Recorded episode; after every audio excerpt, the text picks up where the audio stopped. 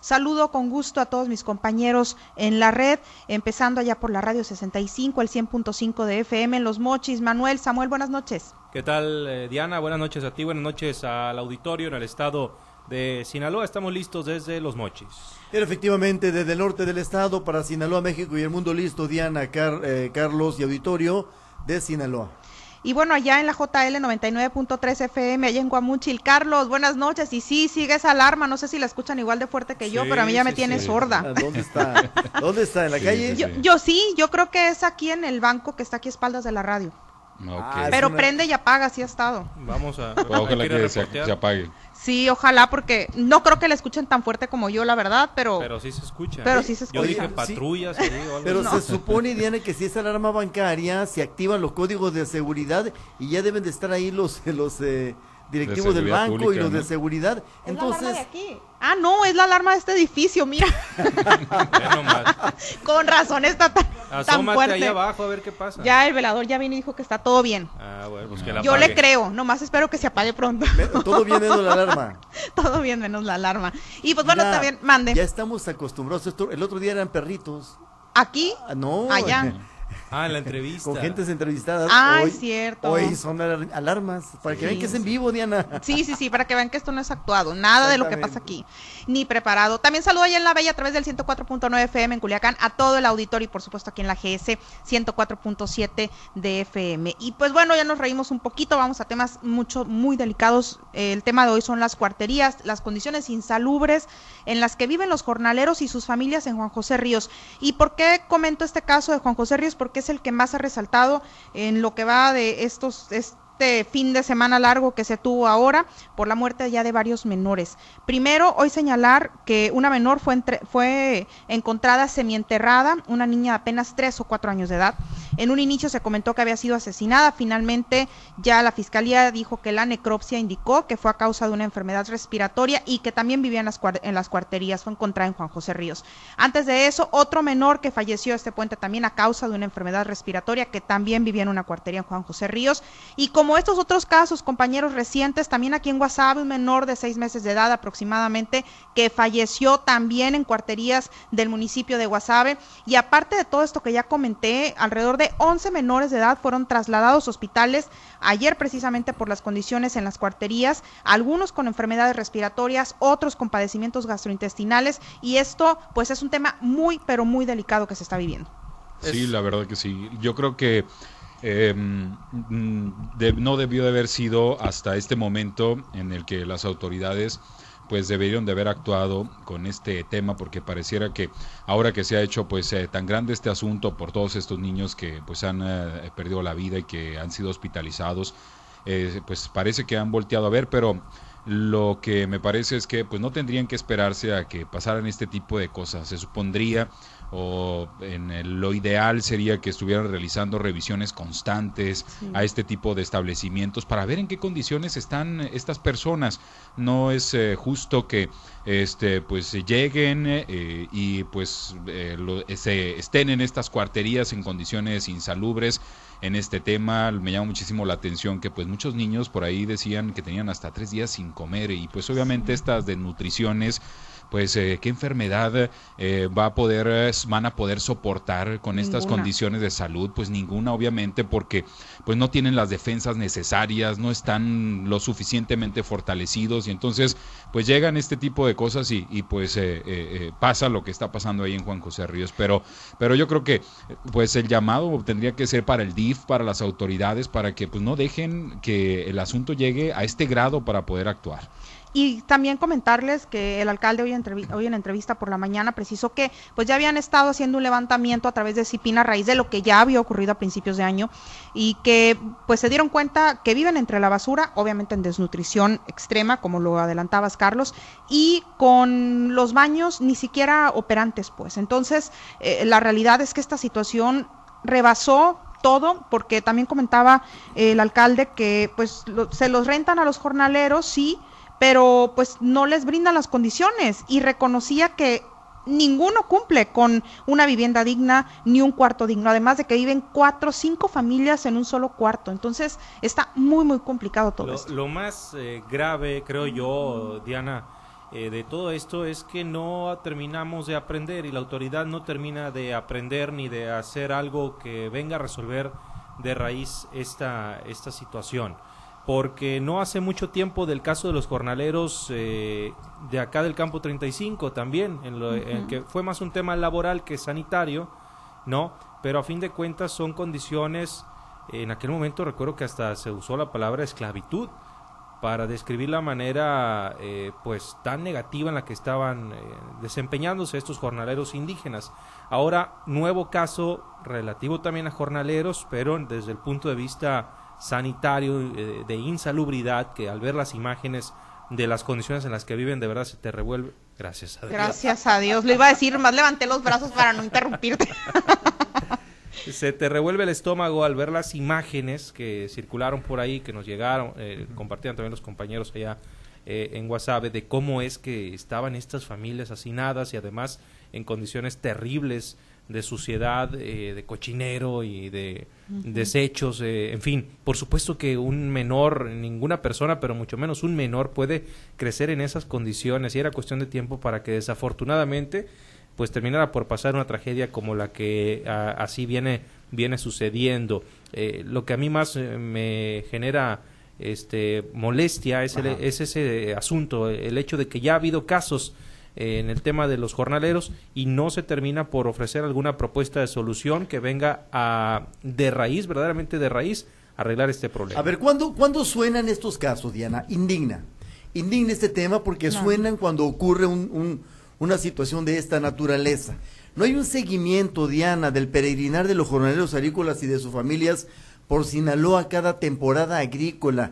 No hay un seguimiento de esas eh, eh, de esos ejércitos de familias que vienen del sur o son traídos del sur a Sinaloa a chambear en los campos agrícolas para conocer su estatus de salud, para ver cómo vienen, para ver en qué condiciones se van a quedar a vivir eh, temporalmente en el estado de Sinaloa. Eh, debería de haber un seguimiento. Me comentan por acá, mira, alguien que es universitaria me dice, yo en el año 2000 me tocó hacer un servicio en un campo de jornaleros agrícolas, la verdad.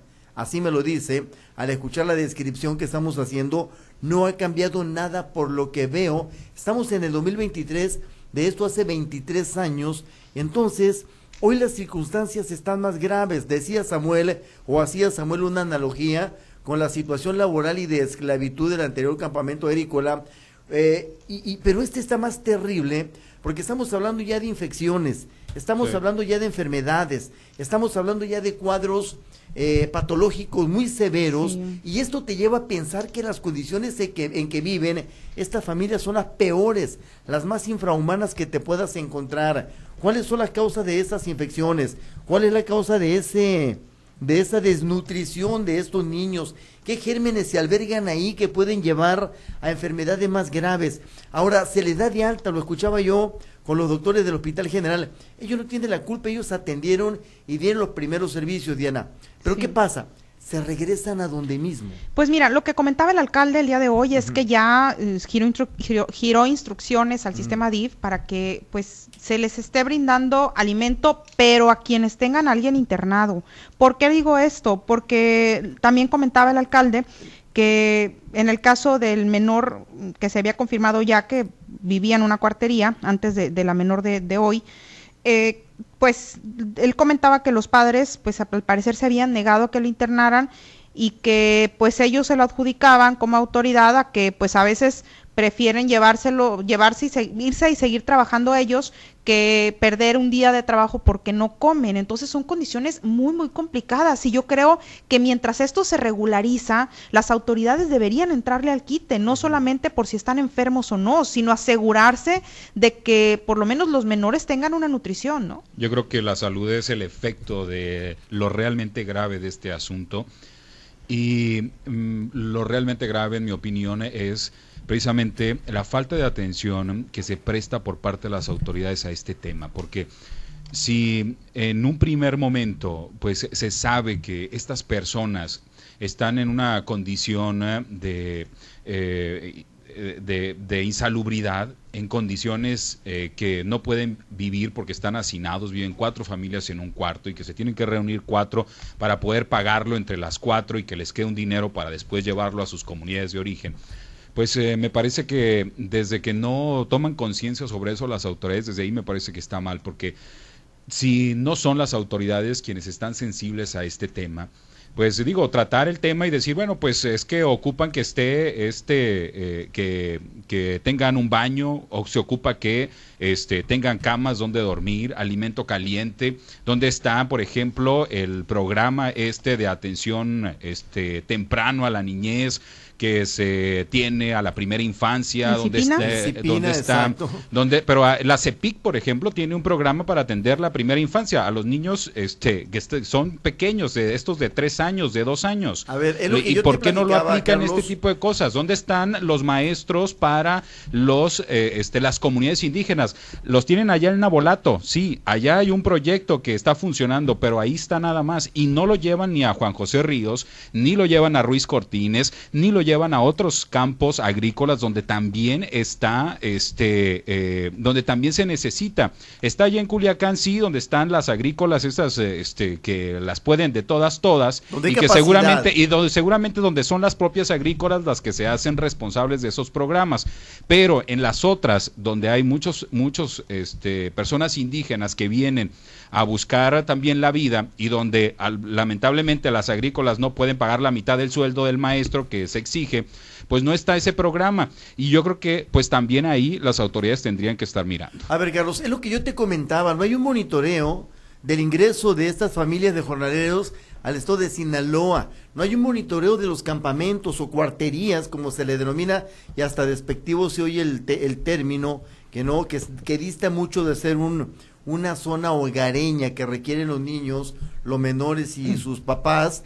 Eh, y, en ese sentido, no hay una radiografía real del problema que se está viviendo en los campos agrícolas de Sinaloa y en este tipo de cuarterías, como lo hemos venido eh, denominando, mucho menos, eh, Carlos, Diana, Samuel y Auditorio, hay un diagnóstico de la forma en que viven en esas eh, llamadas cuarterías, Carlos. No, se les da absoluta libertad a las agrícolas entonces. Para bueno, hay un bueno, hay un, hay un detalle muy... A ver, Diana, tú sabes más de, nosotros, más que nosotros de este tema, de cómo las eh, grandes empresas contratan eh, a los jornaleros a través de alguien o a través de, de convenios ya establecidos cada temporada para traérselos a Sinaloa. Y aún así, se presentan problemas, Diana. Y no, es que ellos no les, no, no les brindan dónde hospedarse.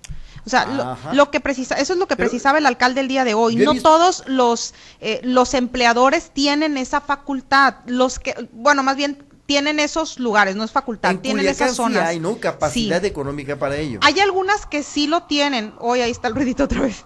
Hay algunas que sí lo tienen, pero no todas. Lo que comentaba el alcalde hoy es que se los rentan a los jornaleros y que al final no les cumplen con las condiciones dignas. Entonces ahí es el punto. Yo creo que no está tan complicado para las autoridades eh, proceder porque pues fácilmente quien los está rentando ese lugar a los jornaleros, pues deben de brindarles las condiciones necesarias o las condiciones humanas, por lo menos, para que estén dentro porque están cobrando por un espacio. Sí, y son personas que tienen mucha necesidad, o sea, que se mueven de sus lugares de origen y que se van con todo y familia.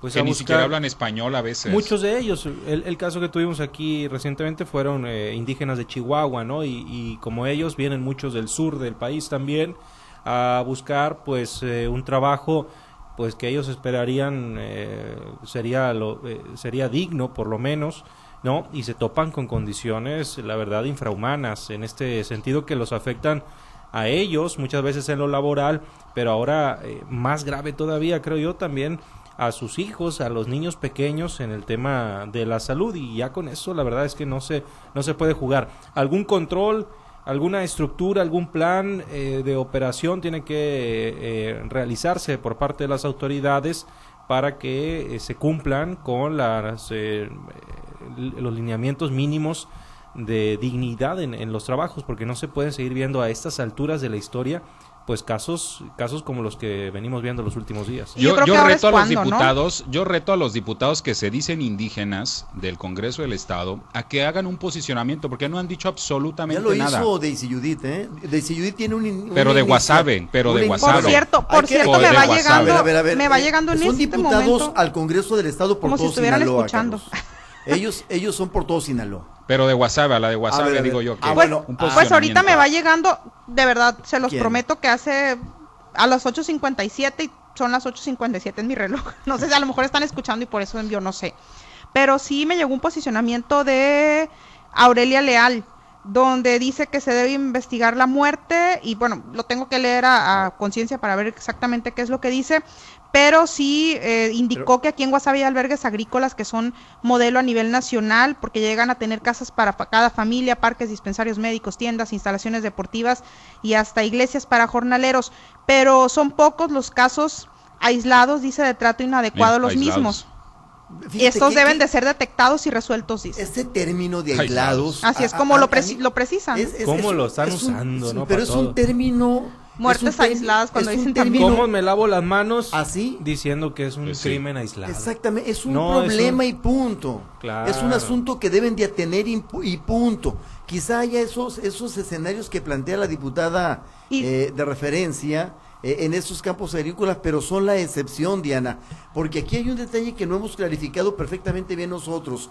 ¿Hasta dónde llega la responsabilidad del empleador y hasta dónde llegaría la responsabilidad del Estado mexicano para atender a la, a la familia de los inmigrantes jornaleros agrícolas en el país, Diana? Aquí también señala, sí, de verdad, no puede llegar a este punto para que se volteen los ojos y se vigile. Y dice, eh, parte de lo que dice es precisamente en eso, porque dice que la Secretaría del Trabajo, eh, que cómo tuvo que pasar esta situación para y que varios más se enfermaran para que la Secretaría del Trabajo se decidiera por actuar y que lo debe hacer completo y generalizado, una revisión que abarque a todos y cada uno de los campos, galeras, albergues y empaques agrícolas.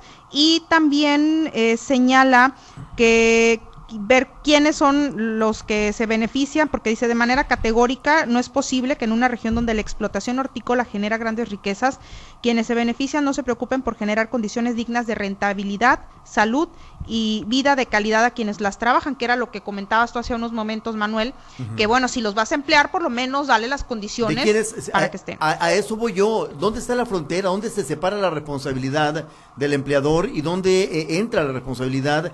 Eh, no me refiero a un ente en particular de gobierno, eh, del Estado mexicano para atender a estas legiones de jornaleros que se desplazan Pues hay- por el noroeste de la República. Ahora hay un detalle importante en lo que mencionaba la diputada. Es la Dirección de, de- de Trabajo y Previsión Social, Diana. Eh, ¿Y a dónde voy yo con la Creo que crítica? es un trabajo interdisciplinario, Sí, ¿eh? Carlos. de todas las dependencias, no solamente La COEPRIS, trabajo, que Cipina, DIF, está la Dirección Sí, que también lo Trabajo, precisa muchas ver, dependencias que tenemos, por tenemos- ser- autoridades a ver, municipales a ver, Carlos, en pero yo general, las sí. veo desfiguradas, cada quien en su tema. Sí, impartiendo cosa- conferencias en escuelas. sin- a ver, Y que son que importantes, las claro, pero que hay temas también que se tienen que tratar y que no los están haciendo. No que es el único que trabajo. Carlos, que tienen. Y aparte ni en las escuelas está viendo el resultado. Ver, con ahora, la, perdón, Diana, eh, pero tampoco. Hay un detalle que no que no pude eh, terminar o concretar en el tema de las eh, de la Dirección de Trabajo y Previsión Social del Estado de Sinaloa. Es una dependencia reactiva y lo vimos en el tema de la explotación de jornaleros aquí en el campo 35. De ahí para allá se vino una lumbrera de revisión de campos eh, agrícolas para detectar este Pues ahí no tipo de- revisaron muy bien. Ahí te va.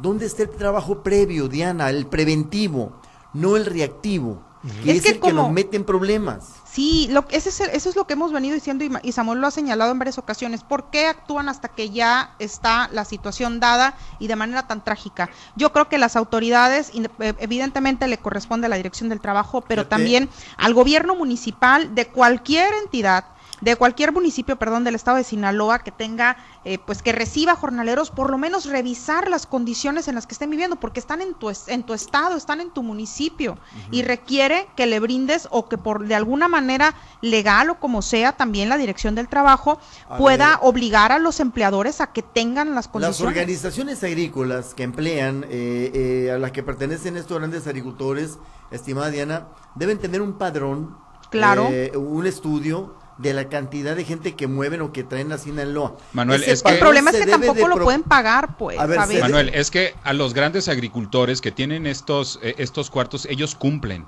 Ellos y, sí son, cumplen. y son los que los que la autoridad revisa y por eso nunca haya nada. Es a lo que se refería la Y diputada. por eso pues. nunca haya nada, pero lo ideal es que revisen donde no va, donde no van a encontrar las condiciones. ¿Para qué? Yo a veces y, y- y en, en este asunto creo que hasta este nada más revisan esos donde saben que sí van a encontrar las condiciones que pide la normatividad para que la estadística no crezca. Pero yo creo que tendrían que ver hacia otros lados tendrían que salirse de esos este, grandes agricultores que tienen estas cuarterías, que las revisan allá en Nabolato, que las revisan en otros municipios, para que vean que hay otra realidad de los jornaleros agrícolas en Sinaloa. Exactamente, me dicen acá la misma eh, persona del estudio, dice, son bastante campos y me tocó que no todos tienen este tipo de programas. Cinco familias en un cuartito de cuatro por cuatro. Si es lo que decía el alcalde ahora. Pero es el estudio del 2020, Diana. Sí. En la región aquí donde estamos nosotros, mucha mucha de la responsabilidad depende de las autoridades encargadas de los campos agrícolas. No, y que aparte, eh, eh, Manuel, precisar que si el alcalde comentaba que ya venían realizando una, un análisis a través de Cipina, oye, pues no lo hicieron muy bien porque entonces no se determinó el estado en el que estaban los menores.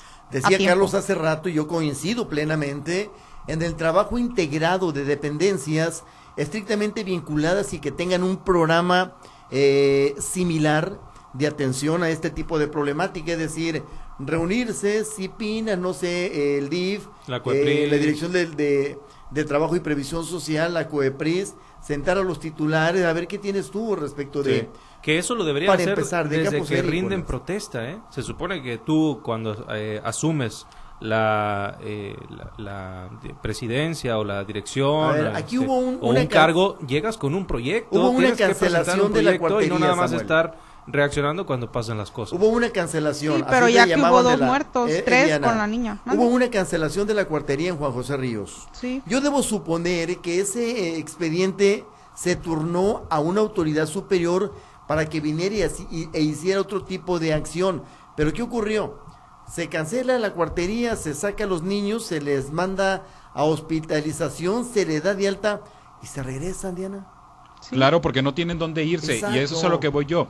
O sea, no es, no es solamente decir, ah, la cancelamos y, y, ya sino la autoridad tiene que ver cómo apoyar a esta gente con los diferentes programas que tiene, porque no pueden estar este, en esas condiciones. Yo creo que aunque pues, no sean nacidos en Sinaloa, el gobierno tendría que, a través de los diferentes programas que tiene en, educación, que tiene en salud, que tiene en diferentes cosas, tendría que estar apoyando a esta, eh, a estas, este, a, estos eh, eh, jornaleros que vienen de otros lados, porque este, eh, este asunto es decir, bueno, pues es que no son sinaloenses o, los traen de otros lados, pero están aquí y la verdad es que claro que sí. Y que no viven ahí por gusto. ¿eh? Exactamente, y que están buscándose el sustento. Y que se desplazaron por alguna razón de sus tierras. Y clausurarlos, clausurar estos lugares no va a ayudar en nada porque van a clausurar este y seguramente va a haber van a llegar a otro lugar porque vienen a buscar trabajo, igual o peor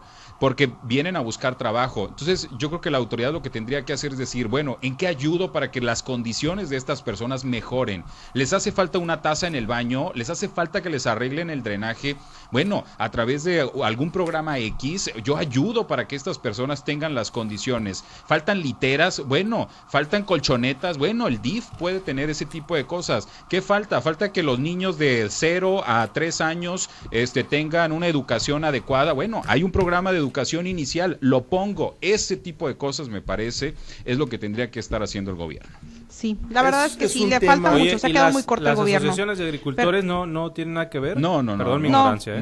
ellos pudieran tener, a lo mejor... Ellos son empleadores, son empleadores. Ellos, lo, pueden regularizar y pueden... Pudieran eh, tener un padrón, ¿no? de lugares que sí pueden rentar y no, no, pero también tendrían que ver que los que, están, los que pudieran pagar. Yo te aseguro que los que están en la Asociación de Agricultores, la mayoría y que tienen esto, cumplen con la norma. Y es lo que el gobierno revisa y en su estadística dice, pues es que todos cumplen o el 90% cumple pero los que no están ahí eh, y que son los que tendrían que estar revisando son los que no cumplen. Sí, y el problema es que ya hay muertes, hay muertes de menores, hay menores enfermos y las condiciones pues son Entonces, aquí hay otro detalle y entra otro elemento fundamental e interesante. Eh, ¿Estas cuarterías de quién son? Por eso es lo que yo decía hace rato. Entonces es más fácil para las autoridades definir quiénes son los que están rentándoles esos lugares a los jornaleros. Exacto, eso era lo que mencionaba hace rato. Yo. Eh, yo no veo que haya ahí eh, baños eh, adecuados y sí imagino letrinas, las llamadas letrinas que se utilizan esas fosas sépticas nada más, Diana. Pues el alcalde dijo que estaban y que no servían los baños.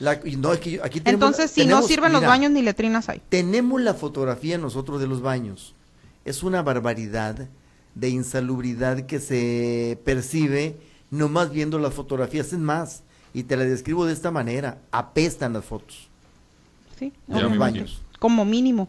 Pues compañeros, son las nueve con siete, este tema sin duda va a seguir dando de qué hablar. Esperemos que no solamente quede en comentarios eh, de las autoridades, en decir que se van a poner manos a la obra, en decir que se van a apoyar, sino que de aquí en adelante, que por lo menos esto que pasó sirva para que no vuelva a pasar. Sería el colmo, ¿eh? Si no se ponen las pilas con el fallecimiento de niños, que es un tema gravísimo y muy delicado, pues yo no sé qué van a tener, vamos a tener que esperar para que todos se pongan las pilas, autoridades, la iniciativa privada, los, eh, las agrícolas eh, y todos los que estén involucrados de una u otra manera, directa o indirectamente, en este, en este asunto, porque eh, los casos no son pocos de explotación y de condiciones inhumanas en estas cuarterías y en los campos agrícolas. Así es, compañeros, pues esperemos que se haga algo, porque no va, no, esperemos que no quede en esto, ya que llegó a niveles altos y a, situaciones pues tan fuertes y tan complicadas como esto. Otro es, por ejemplo, y ya estoy cerrando el, el comentario, el tema de la menor que se definió que siempre no había sido asesinada, sino que falleció precisamente por las condiciones y que vivía en una, en una cuartería, eh, que posiblemente ni siquiera documentos de ella existen. Entonces, esas son las condiciones reales de quienes trabajan al día, de los jornaleros, de quienes trabajan sol a sol, de quienes pues no tienen para pagar otro espacio, no viven ahí porque quieren, viven porque no tienen otro lugar donde vivir. Así me despido, compañeros, buenas noches. Muy buenas noches a todos. Buenas noches. Bien, buenas noches, buenas noches a todos, que descansen, que temas. buenas noches, compañeros, por fin se apagó la alarma, por cierto, ya que nos vamos a despedir. Ya para qué. Así, ya para qué. buenas noches, hasta mañana.